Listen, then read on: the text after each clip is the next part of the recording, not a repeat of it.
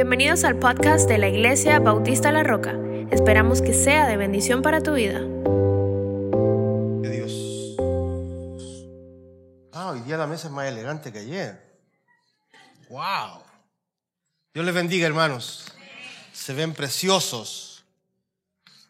Qué bonitas alabanzas. Generalmente cuando vengo a esta iglesia, todas las que cantan no me las sé, porque yo soy de aquella época, tú sabes, de alabaré, alabaré. Ahí que he pegado. Pero me gozo con la alabanza y sobre todo las voces de estas chilenas. Es que las chilenas cantan tan lindo. Nada personal, pero cantan precioso. He sido, y yo sé que hablo también por el pastor John y su familia, hemos sido muy bien atendidos en este lugar, han sido muy cariñosos. Las pastas que comí ayer estaban riquísimas. Eh, he visto a la gente trabajar con mucho ahínco para que las cosas salieran bien y se notó.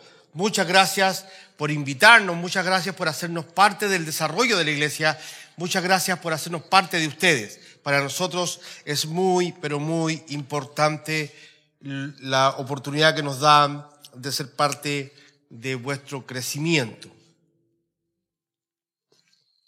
Me imagino que lo que se están yendo son los jóvenes y los niños, ¿no? No es que me están abandonando los hermanos. No, yo estaba en iglesia donde se han parado y se han ido.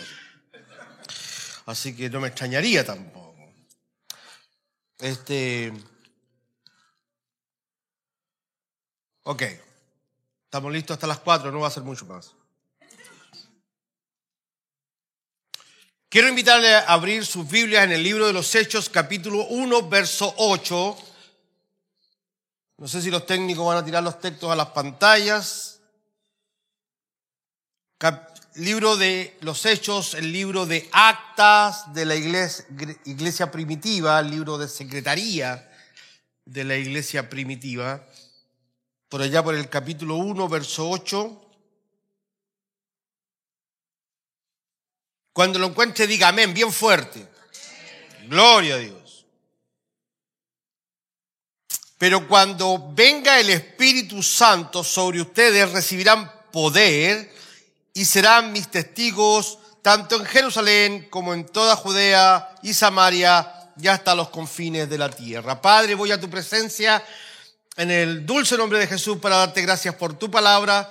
Ayúdame, Señor, a ser fiel a lo que el escrito dice.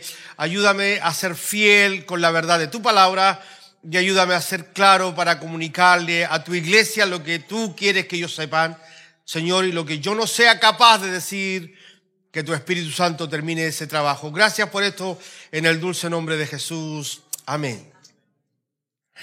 Uh, lo hemos dicho muchas veces y debemos sostenerlo siempre. Me dijeron que ahora hay cámaras por todos lados que yo puedo caminar sin problema, ¿verdad? Porque la última vez estaba así amarrado acá yo. Este, eh, si se interpreta mal la escritura, se aplica mal la escritura. Es inevitable. No hay ni una posibilidad que interpretemos el texto incorrectamente y lo apliquemos correctamente. Imposible. Si lo entiendes mal, lo aplicas mal. Entonces hay que tener mucho cuidado eh, con, con cómo revisamos la palabra de Dios, cómo la escuchamos, cómo la interpretamos. Y ayer en el, en el Congreso lo, se repitió muchas veces. Siempre hay que tener el cuidado de poner cada texto en su contexto. Cada palabra, cada frase en la escritura tiene un contexto. No la podemos aislar porque podemos caer en desgracia al interpretar la palabra. Entonces, eh, hay mucha tendencia a alegorizar los textos. ¿Qué es alegorizar? Decir lo que el texto no dice porque creemos que lo que estamos diciendo. Es decir, a ver, tendemos a alegorizar es opinar sobre el texto decir lo que nosotros creemos que el texto dice, y, esto parece que es más agradable que decir esto otro, y opinamos respecto al pasaje bíblico, y caemos en una interpretación alegórica que es muy peligroso. Desde niño, eh, conozco el Evangelio desde mi niñez, este, eh, fui un niño muy hermoso,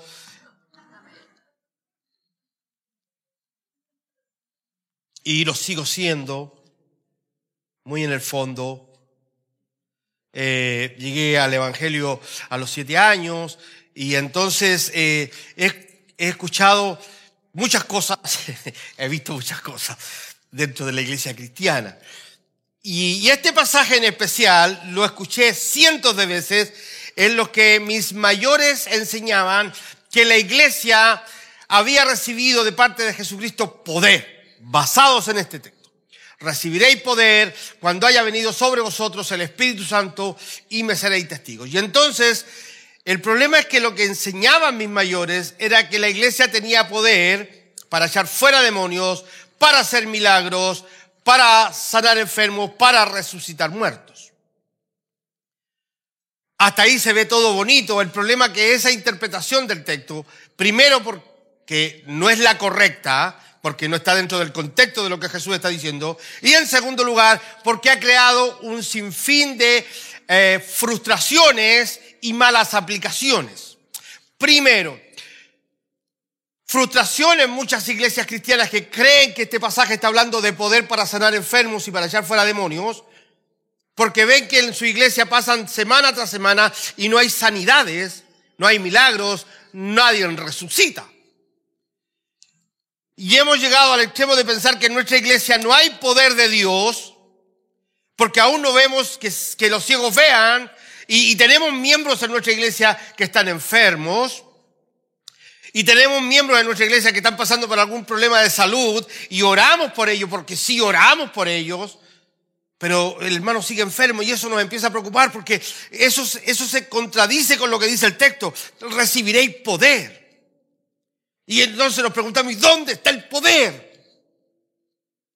¿Qué pasó con el poder de Dios en la iglesia? Por otro lado, el gran problema que tenemos al interpretar mal este versículo es que muchas congregaciones le han dado tanto énfasis a las manifestaciones de poder que hemos descuidado la palabra, hemos descuidado la doctrina y hoy día lo único que nos preocupa es que los cultos pasen cosas. Y entonces el predicador predica 10 minutos, 15 minutos a lo sumo y luego llama a la gente al frente para que haya administración. Porque aquí tiene que pasar algo. No nos podemos ir para la casa si no pasa algo. ¿Y qué queremos que pase? No sé, que alguien tiemble, que alguien tirite, pero que pase algo. Porque tiene que haber una demostración de poder. Hace un tiempo atrás cayó a mis manos un pequeño tratado de un predicador norteamericano muy conocido, muy famoso, de estos hermanos de la teología de prosperidad, del hermano Kenneth Copeland. Él sigue siendo mi hermano, aunque él no quiera. Y el hermano Kenneth Copeland en ese tratado decía que el término en griego usado aquí en este pasaje es dinamis. Y que de, de dinamis se exprende la palabra dinamita. Y la dinamita es un explosivo que puede abrir cerros, crear caminos, partir rocas, botar paredes. Por lo tanto, el poder que Jesús le está dando a los discípulos en este lugar es un poder explosivo. Que nosotros, la iglesia del Señor, tiene el poder de Dios para abrir caminos, derrumbar fortalezas. El problema, el pequeño problema que hay, que la dinamita se descubrió muchos, muchos, muchos años después que Jesús usara esta palabra. Lo que estoy tratando de decir es que Jesús no estaba pensando en la dinamita cuando dijo dinamis. Sí, la palabra dinamis en griego significa poder, pero no poder para explotar, ni para reventar, ni para matar, ni para abrir fronteras. Está hablando de otra cosa. Y para eso tenemos que remitirnos al contexto inmediato. Aquí hay un contexto inmediato clarísimo. Recibiréis poder cuando haya venido sobre vosotros el Espíritu Santo para ser testigos. No dice que poder para ungir los enfermos y que los enfermos salen. Ahora, alto, alto, alto, no se confunda. No estoy diciendo que Dios no tiene poder para hacerlo. Yo creo en que Dios tiene poder para sanar enfermos. Yo he visto en mi vida cómo Dios ha hecho milagros. Yo he visto en mis hijos, en mi esposa. Yo he visto eh, a Dios en, servicio de adoración, hombres levantarse, mujeres levantarse de silla de ruedas, literal, lo he visto, hermano. Yo no puedo negar ese poder, pero no puedo usar este texto para decir eso. No me sirve. Anoche escuchaba el testimonio de un siervo del Señor, anoche, que tenía un problema al corazón tan grave que su vida estaba en riesgo y de pronto el Señor le cambia el corazón. Lo que más me atormentó del testimonio, que dice que el Señor, que los médicos descubrieron que, que Dios le había puesto el corazón de un, de un joven de 15, 16 años. Y yo decía, Señor, ¿y yo? No hay nada que pueda cambiar aquí. Ah, yo creo en el poder. ¿Cuántos creen en el poder de Dios? Pero este texto no me sirve para decir que Dios le dio a la iglesia poder para echar fuera demonios. Este texto no me sirve. Este texto dice que el Señor le dio poder a los discípulos para ser testigos de su resurrección. Y la pregunta entonces, ¿por qué necesitaban ese poder? Hay una frasecita en el texto que debe llamar su atención. Jesús dice, pero, pero, versículo 8, cuando venga el Espíritu Santo, hay un pero. ¿Qué es un pero? Es una condicionante en el español o en el idioma que de alguna u otra forma anula lo antes dicho, para explicarlo de manera simple anula lo antes dicho. Es decir, se viene hablando de algo, pero cuando en la lista de lo que se está diciendo aparece un pero, es porque seguramente que lo que se dijo primero ya no, no, no funciona. Un ejemplo práctico. Podemos decir que el hermano fulano de tal es un tremendo sonidista, que está siempre preocupado que el sonido en la iglesia funcione bien, el hermano es muy cooperador, el hermano siempre llega temprano, el hermano es muy responsable, pero tiene un carácter. Ya con ese pero se llama a perder todo lo primero. Está todo bien, pero con esto se acabó todo eso y, y, esto es lo que más resalta. Jesús le está diciendo a los discípulos, pero recibiréis poder. ¿Por qué hay un pero ahí? ¿Por qué? Porque Jesús viene de hablando con ellos de algo antes. Y si nosotros ponemos atención de qué viene hablando antes, vamos a entender el pero y vamos a entender por qué habla de poder. Jesús está en el monte de los olivos con ellos. Ha resucitado de los muertos, lleva 40 días con pruebas indubitables, dice Lucas, de que ha resucitado. Se mostró, es más, tocaron sus heridas, comió con ellos. Se ha mostrado a más de 500 discípulos. Y está en el monte de los olivos y le dice, quiero que después que yo me vaya de aquí, se vayan a la ciudad de Jerusalén y esperen ahí la promesa que escucharon de mí, que, que el Padre prometió que tendrán ustedes la llenura del Espíritu Santo. Pero hay un problema, una inquietud en el corazón de los discípulos.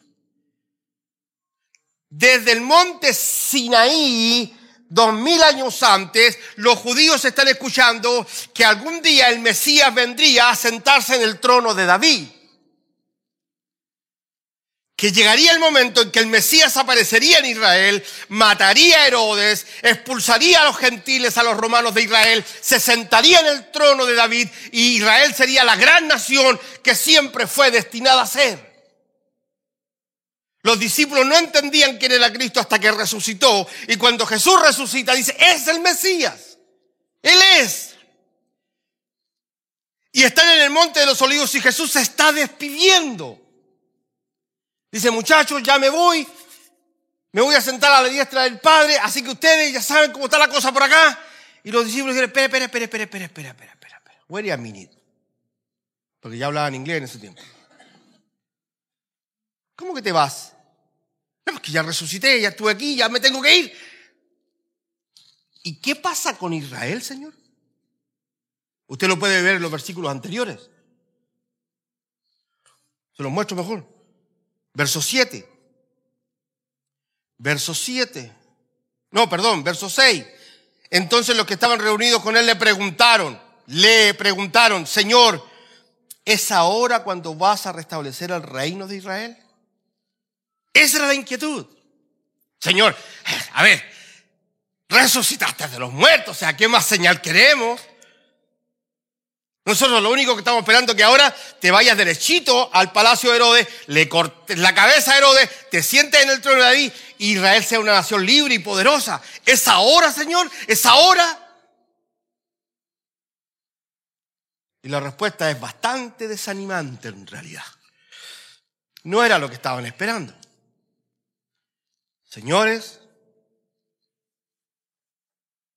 existe la profecía, Dios cumple sus promesas, pero no les toca a ustedes saber cuándo y cómo. Eso solo está en las manos de mi Padre. Eso dice el verso 7. Yo sé que hay iglesias, y espero que esta no sea una, que viven afanados en tratar de descubrir exactamente el día en que Cristo viene.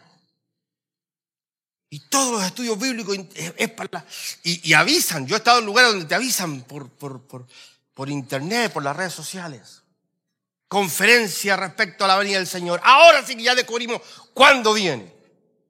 Es más, durante la historia del cristianismo han habido tantas profecías respecto a la venida del Señor con fecha y hora que hay gente que hasta se, se ha suicidado, hermano. Elena de Guay nos ha dicho como tres veces el Señor no ha venido ni por ella. Y esto deberá tranquilizarnos, calmarnos. Hermano, ¿cuánto tiempo falta para que Él regrese? No sabemos. Nadie puede dar fecha. Él en su propia humanidad, Cristo siendo Dios y siendo hombre, en su humanidad no tenía la fecha. Él dijo, no sé cuándo regreso, eso está en las manos de mi Padre. Si Jesús dijo que él no sabía, ¿por qué tendría que saber yo? ¿Y por qué la iglesia tiene que gastar tanta energía buscando la fecha exacta del retorno del Señor?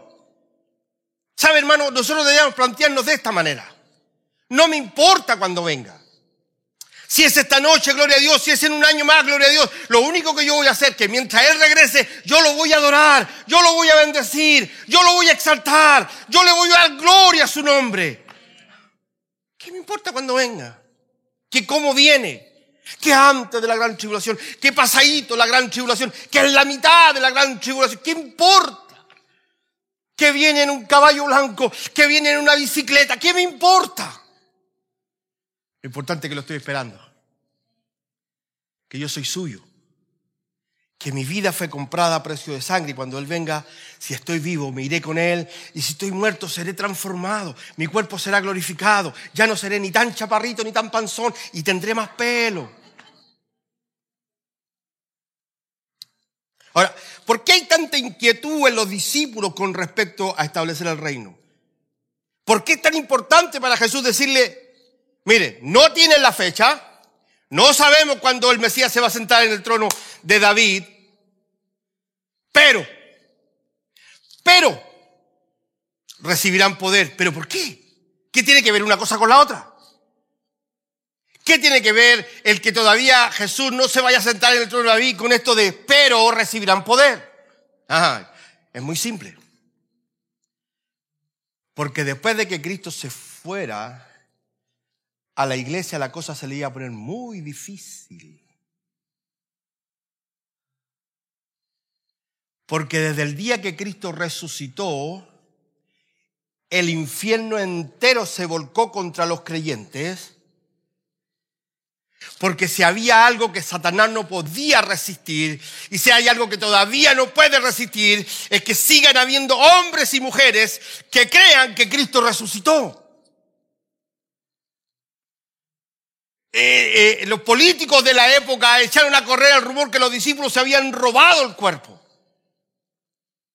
Porque toda la fe de la iglesia, todo el soporte de la fe de la iglesia radica en que creemos que Cristo vive.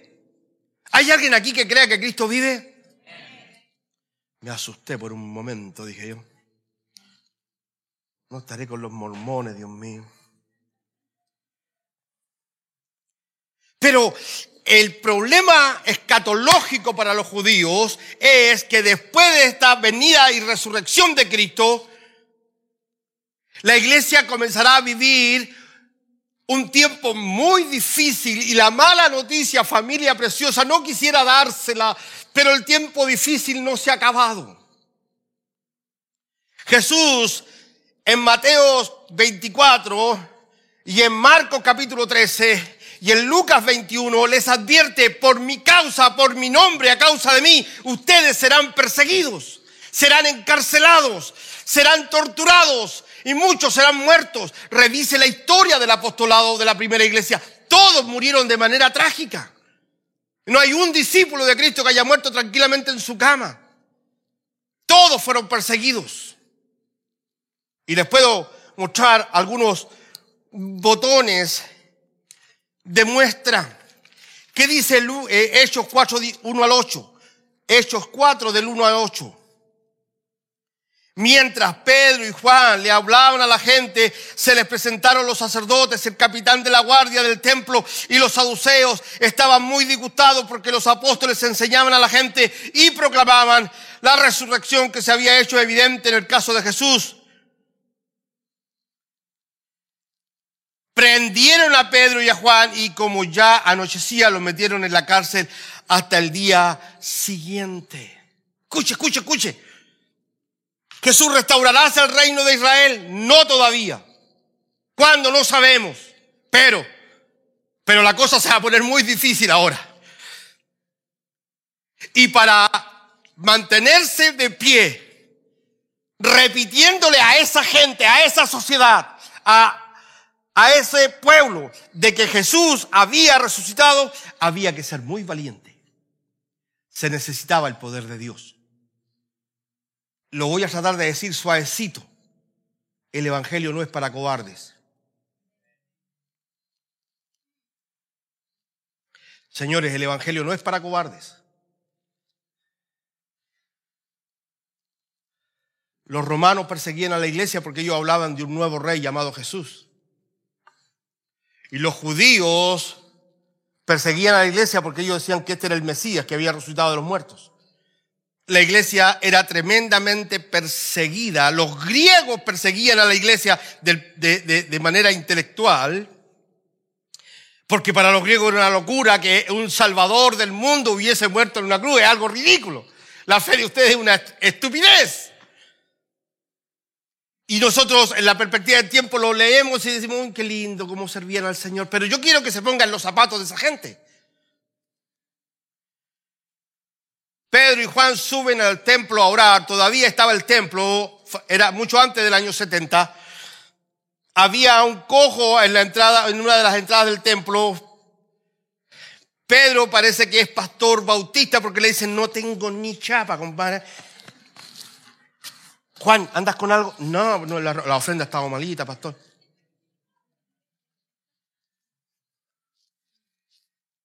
Y Pedro dice, mira, la verdad, no andamos con un quinto, pero de lo que tenemos, de lo que nos sobra, de lo que tenemos harto, te vamos a convidar. En el nombre de Jesús, levántate y anda en el nombre del Señor. Y se hizo un milagro. Y alguien me dice, pero entonces había poder para hacer milagros. No, si la iglesia tenía poder. Lo que pasa es que las sanidades, escúcheme, no me quiero detener de esto porque no es el tema de esta mañana, pero las sanidades, los prodigios y los milagros no eran el motivo del Evangelio. Eran una herramienta que Dios usaba para llamar la atención de la gente. Cristo no vino a este mundo a sanar a nadie. Cristo vino a salvar lo que se había perdido. Las sanidades son una forma en que Dios atrae a la gente a Cristo y es una forma de respaldar el ministerio de Jesús y más tarde el ministerio de la iglesia. En el fondo, o oh, lo voy a decir nomás, en el fondo lo que está haciendo Dios aquí intencionalmente es meter a Pedro y a Juan en un tremendo lío. Pedro le declara sano, el hombre se levanta y dice que entra saltando y brincando al templo. Yo no sé por qué hay gente que le cuesta tanto alabar a Dios con su cuerpo. ¿Por qué será que en la iglesia hoy día entra una especie de espíritu de pingüino? ¿Te has visto los pingüinos en la iglesia? ¿Cuánto levantan las manos? Amén, aleluya. Levante las manos, hermano. Échese desodorante en la mañana y levante las manos. Bendiga el nombre del Señor, no le dé vergüenza. Pedro declaran sanidad sobre el hombre, el hombre sana, inmediatamente llegan las autoridades religiosas de la época y apresan a Pedro. La sanidad lo que provocó no fue un gloria a Dios, no, lo que provocó fue un escándalo tremendo y lo llevan a la cárcel. Déjeme mostrarle algo más para que sirva de respaldo para esto. Vea el versículo 18. Estamos en el capítulo 4. Verso 18, por favor. Tómelo del 16 para que haya contexto. ¿Qué vamos a hacer con estos sujetos? Es un hecho que por medio de ellos ha ocurrido un milagro evidente todos los que viven en Jerusalén lo saben y no podemos negarlo. Estas son las autoridades judías. Pero para evitar que este asunto siga divulgándose entre la gente, vamos a amenazarlos. Vamos a amenazarlos para que no vuelvan a hablar en ese nombre a nadie. Los llamaron y, les ordenaron terminantemente, tajantemente, perentoriamente que dejaran de hablar y enseñar acerca del nombre de Jesús que el nombre de Jesús tiene poder. El nombre de Jesús es peligroso para los religiosos. El nombre de Jesús es peligroso para los demonios. El nombre de Jesús es peligroso para los políticos. El nombre de Jesús es peligroso inclusive para algunos pastores. Los llamaron y les ordenaron terminantemente que dejaran de hablar y enseñar acerca del nombre de Jesús. Pero Pedro y Juan replicaron, es justo delante de Dios obedecerle a ustedes en vez de obedecer obedecerlo a Él, júgenlo ustedes mismos. Nosotros no podemos dejar de hablar de lo, de lo que hemos visto y oído.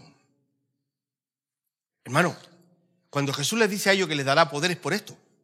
Porque ellos debían ser testigos de la resurrección de Cristo, pero ser testigos de la resurrección de Cristo en ese ambiente era muy peligroso. Ser testigos de la resurrección, y puedo estar toda la mañana mostrándole pasajes del libro de los Hechos donde son Esteban fue asesinado. Saulo pide cartas para perseguir a la iglesia. Herodes manda a meter preso a Pedro. Era, era una constante persecución. Llegó a ser tan fuerte la persecución que los discípulos tuvieron que salir de la ciudad a predicar a otros lugares. Lo importante es que el poder de Dios en la vida del creyente le da la valentía y la capacidad de repetir que Jesús vive, no importa las consecuencias. Y a veces yo miro esta situación y comparo la iglesia actual y digo, y miro estos pasajes y digo, Señor, qué terrible lo que estamos viviendo. Porque solo se nos echa a perder el aire acondicionado del carro, no me congrego. Yo no voy a ir a la iglesia con este calor. No más que eh, dormimos mal y, ya no vamos a la iglesia en la mañana porque no, dormí tan mal anoche, tengo una jaqueca. No más que la hermana esa que queremos tanto pasó por el lado de nosotros descuidadamente y no nos saludó y nos enchismamos, ya no queremos congregarnos más. Ah, no, si no me van a saludar no voy más porque a mí no me deja nadie con el, con el saludo. Yo, ah, yo quisiera verte cuando alguien te diga si usted nombra a Cristo lo mato. Yo quisiera verte que llegara el momento en que alguien dijera, si usted vuelve a hablar de la resurrección de Cristo, lo vamos a arrestar. Vivir en Estados Unidos y predicar el Evangelio de Estados Unidos es estar de vacaciones en el Caribe.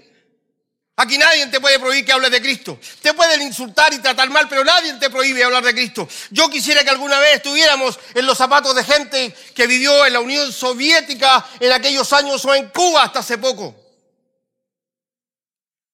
Y creo sinceramente, y se los digo con mucho respeto, que ser tan fácil ser cristiano en Estados Unidos ha debilitado a la iglesia. Lo conversábamos con los pastores esta mañana. Hay países en este minuto en Latinoamérica donde la gente tiene que orar por una bolsa de té. Hay países en Latinoamérica en este momento que la gente tiene que orar por un poco de azúcar. Hay gente que tiene que orar por un poco de leche para sus hijos. Y nosotros todos lo solucionamos con dólares. Por eso lo oramos. Estamos viviendo un evangelio tan fácil, tan liviano, tan poco profundo, que no necesitamos el poder de Dios. ¿Para qué? Nadie nos persigue, nadie nos calumnia, nadie nos inventa cosas. Perdonen que me apasione, soy pentecostal.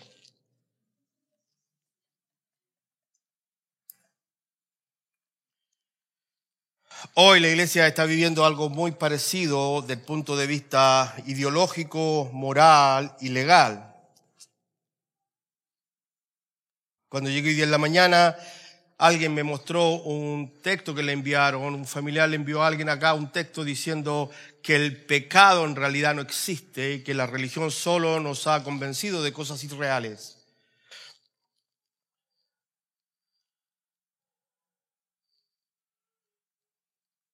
El Señor le dio poder a la iglesia no para andar atando y desatando al hombre fuerte. Yo no sé cuánto de ustedes alguna vez ha atado al hombre fuerte. A mí me tocó atarlo muchas veces. Nunca supe cuándo se soltaba.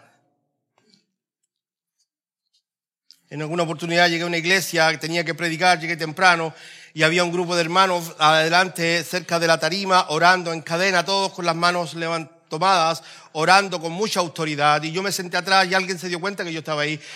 Y me dijo, pastor, venga, venga, ayúdanos, estamos atando al hombre fuerte. Yo dije, Dios mío, y si el tipo se suelta y me agarra a mí, me, no, no, no, no nos dieron poder para andar atando al hombre fuerte, porque cuando Jesús habla del hombre fuerte está hablando de una cosa muy distinta.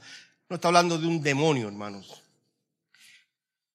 A ver, lo voy a decir clarito. Nosotros no fuimos llamados para tener una guerra espiritual con demonios. Nosotros fuimos llamados para tener una guerra con conceptos, con planteamientos, con ideologías, que detrás de esas ideologías está el diablo, sí es verdad, está el diablo. Hoy más que nunca la iglesia necesita poder para enfrentarse a planteamientos que están alejando a nuestros hijos de Dios. Hoy día más que nunca la iglesia debe tener el poder de Dios para tener la valentía de enfrentarse a su propia familia y decirle, no estoy de acuerdo con esa postura, yo soy cristiano y aunque crea que estoy loco y fanático, aquí me quedo. Cuando Pablo le escribe a los efesios, le habla de la armadura de Dios. Y le dice que el cristiano debe vestirse con toda la armadura de Dios, pero en ninguna parte le dice que es para salir a pelear con el diablo. Yo he estado en iglesias, hermano, donde la gente sale a las calles y se para frente a un prostíbulo con aceite ungido y le echan aceite al prostíbulo, hermano. Y yo le digo, ¿por qué no usan el aceite para hacer unos huevos fritos? Porque están malgastando el aceite. Es que hay que reprender al diablo. Nosotros no estamos llamados a andar cerrando prostíbulos. Nosotros no estamos llamados a salir a la calle con un cartel que diga no al aborto. No, señores, nosotros no estamos llamados para dar ese tipo de combate. Nosotros estamos llamados para que en nuestros hogares y en nuestras iglesias se predique la verdad de la palabra. Y nuestros hijos escuchen la verdad de la palabra. No importa lo que diga el profesor de ciencias. No importa lo que diga el profesor de filosofía. Debemos ser firmes en nuestras convicciones. No, no tenemos que salir para pararnos frente al Congreso o a la Casa Blanca a hablar en contra de los homosexuales. Que ellos hagan lo que quieran con su vida, pero dentro de la iglesia mantendremos nuestros principios. Y si eso toca cerrar la iglesia, nos reuniremos debajo de un puente. ¿Está dispuesto? Mm. Cuidado con ese amén.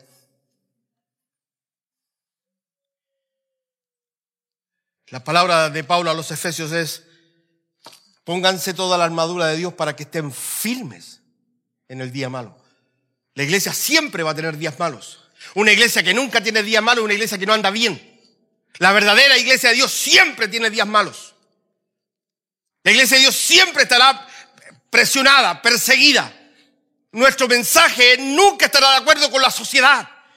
Si nuestro mensaje está de acuerdo con la sociedad, algo está mal en nosotros. Hace poco me enteré que un cantante cristiano famoso. No lo puedo nombrar por ética, pero tiene el nombre de Jesús.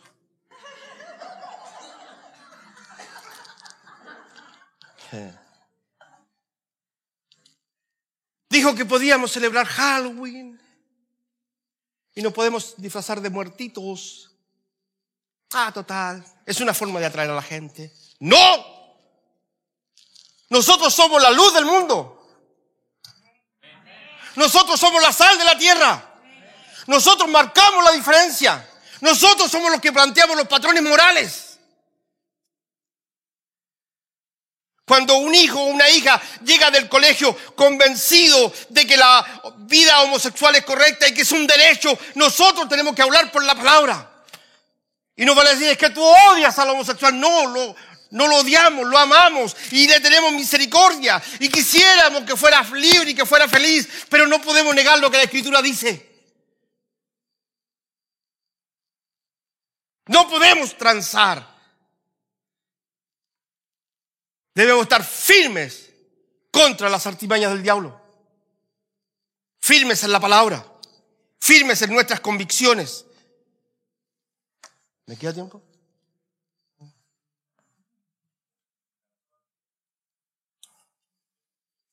No es tanto lo que pagan.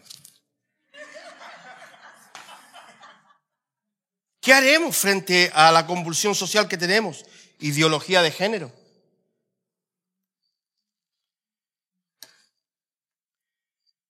Los niños tienen derecho a elegir su sexualidad. No me diga.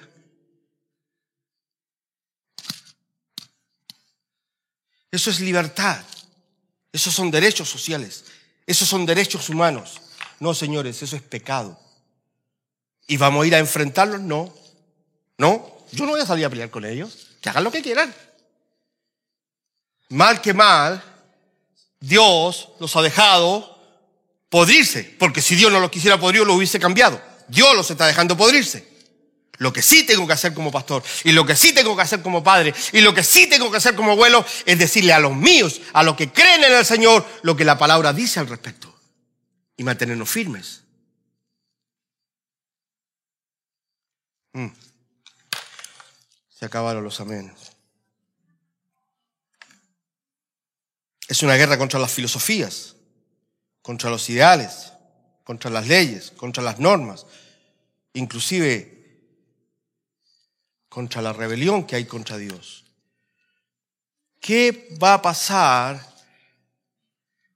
cuando se le obliga al pastor Alex a casar una pareja del mismo sexo? ¿Qué vamos a hacer? Ay, pastor, total, cáselo. Mire, para que nadie lo vea, cáselo allá, en el cuarto de allá. Pastores, que si no los casas te quitan la licencia. Mire, que hagan lo que quieran con la licencia. Yo no soy pastor porque tengo una licencia. Yo soy pastor porque Dios me llamó al pastorado. Y yo a Él no lo voy a traicionar. Porque el concilio o el consejo tal y cual me va a destituir. Si ni un consejo me apoya, si ninguna confederación me apoya, mientras Cristo esté en mi vida, yo sigo predicando su palabra. ¿Cuántos están acá todavía?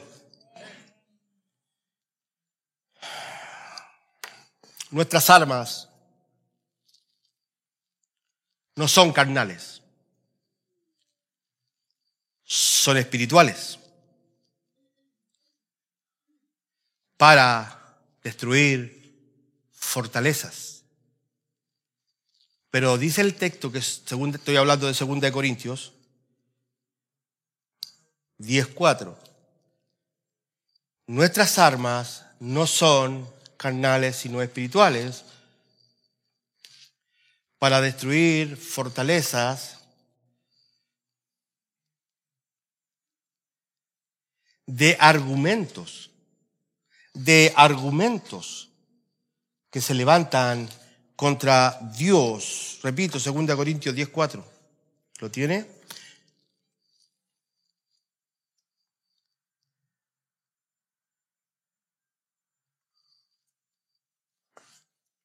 La filosofía humana hoy día está haciendo pedazos nuestra fe. Cuando yo era niño, ser cristiano daba vergüenza, todo el mundo se burlaba de nosotros. En el colegio, yo en enseñanza básica, muy chiquito, mi profesor me sentó sobre un pupitre y a todos los niños le dijo, Él es un aleluya, y todos se reían de mí. Hoy día no hacen eso, pero nos plantean sus filosofías humanistas.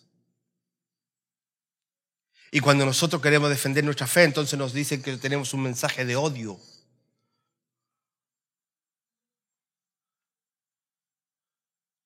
Por eso que hoy más que nunca se necesita una iglesia valiente.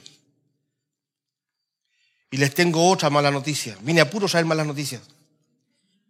Después de esto creo que no me invitan más. el ataque satánico a la iglesia cristiana no solo viene de afuera, Alex. Creo que es lo más doloroso. Creo que lo que más duele es que el ataque a la iglesia cristiana no solo viene de afuera.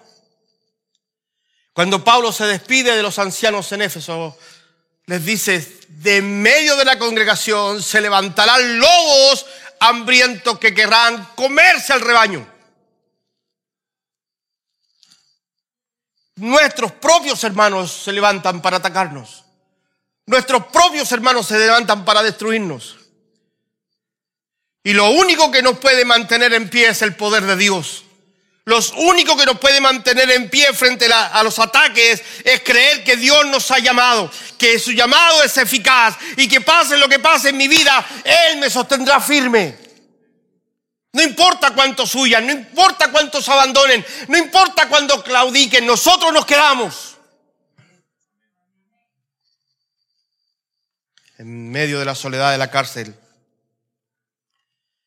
Pablo le escribe a Timoteo. Timoteo, ven a verme, por favor, estoy solo. Pablo estaba viejo y ciego y preso. Después de tantos años de ministerio, de tantos años de predicar, de tantos años de darle su vida al Evangelio, está preso, ciego, enfermo y solo. Y le dice a Timoteo, cuando puedas ven a verme, tráeme algo para abrigarme, estoy pasando frío, tráeme algunas mantitas, algo. Y por favor, tráeme algunos rollos, tráeme algunos libros, quiero seguir cerca de la palabra del Señor. Timoteo, solo Lucas está conmigo. Todos se habían ido. Este tenía cosas que hacer, a este le importó más esto otro. Este estaba muy ocupado, tenía, tenía su propio ministerio, necesitaba avanzar con, con un proyecto personal. Todos se fueron, solo Lucas está conmigo. Yo pregunto en esta preciosa tarde, ¿cuántos Lucas quedan aquí? ¿Cuántos están dispuestos a arrancar? ¿Cuántos están empezando a abandonar? ¿Cuántos están diciendo esto está demasiado difícil, demasiado serio? Me estoy echando encima a mi familia, me estoy echando encima a mis amigos. Hay gente que se está burlando de mí, yo ya no quiero seguir en esto. Yo, yo, yo, yo estoy teniendo problemas con mi esposo, estoy teniendo problemas con mi esposa. El Evangelio se está poniendo muy complicado. La pregunta que el Espíritu Santo hace esta mañana a la iglesia, ¿cuántos están dispuestos a abandonar? Porque puede hacerlo, no hay problema. Cuando todos se fueron, Jesús se volvió a sus discípulos, los miró a la cara y dijo, ¿y ustedes no se quieren ir? ¿Ustedes no se van a ir? Y Pedro dijo, Señor, ¿dónde vamos a ir si solo tú tienes palabras de vida eterna? Pablo dice, solo Lucas está conmigo. Y vuelvo a preguntar, ¿hay algún Lucas esta tarde aquí? Hay alguien que dice, Señor, no importa lo que se venga, yo aquí me quedo. Dame el poder, Señor, para aguantar lo que viene. Dame fortaleza para sostener en pie tu palabra, Señor, que nada ni nadie me haga claudicar, que nada ni nadie me haga renunciar. Señor, permite que tu palabra me sostenga, porque tu palabra es la roca en la que debo edificar mi casa. Hay alguien aquí esta mañana que se compromete con el Señor. Hay alguien que dice, pase lo que pase con Alex, Pase lo que pase con los demás líderes, pase lo que pase, yo sigo al Señor, yo voy a aferrarme al Señor, yo voy a aguantar. Hay cosas que se están poniendo muy complicadas, pero el Señor está con nosotros, Él nos va a sacar adelante. Cierra sus ojos un minuto, quiero que comience a darle gracias al Señor y se comprometa con Él.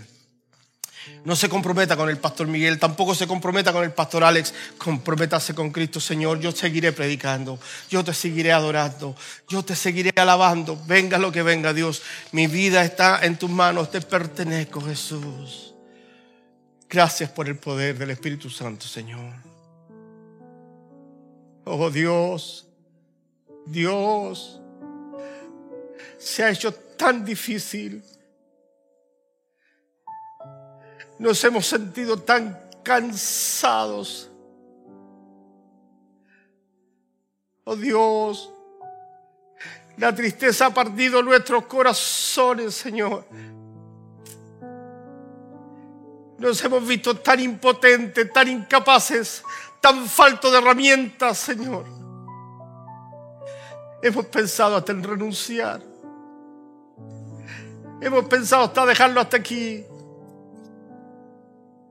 Renueva la fuerza de tu iglesia, Dios. Renueva la fuerza de tu pueblo, Señor. Que tu Espíritu Santo impacte nuestros corazones ahora. Alienta a tu pueblo, mi Dios. Igual que el profeta que se echó a dormir debajo del árbol y lo despertaste para que siguiera caminando. Despiértanos esta mañana. Despierta la roca, Señor. Despierta la roca, Señor. Despierta la roca, Señor. Que sentamos el llamado a seguir adorando tu nombre y a seguir predicando el Evangelio a otros. A seguir siendo testigos en Jerusalén, en Judea, en Samaria y hasta lo último de la tierra. Gracias, Señor.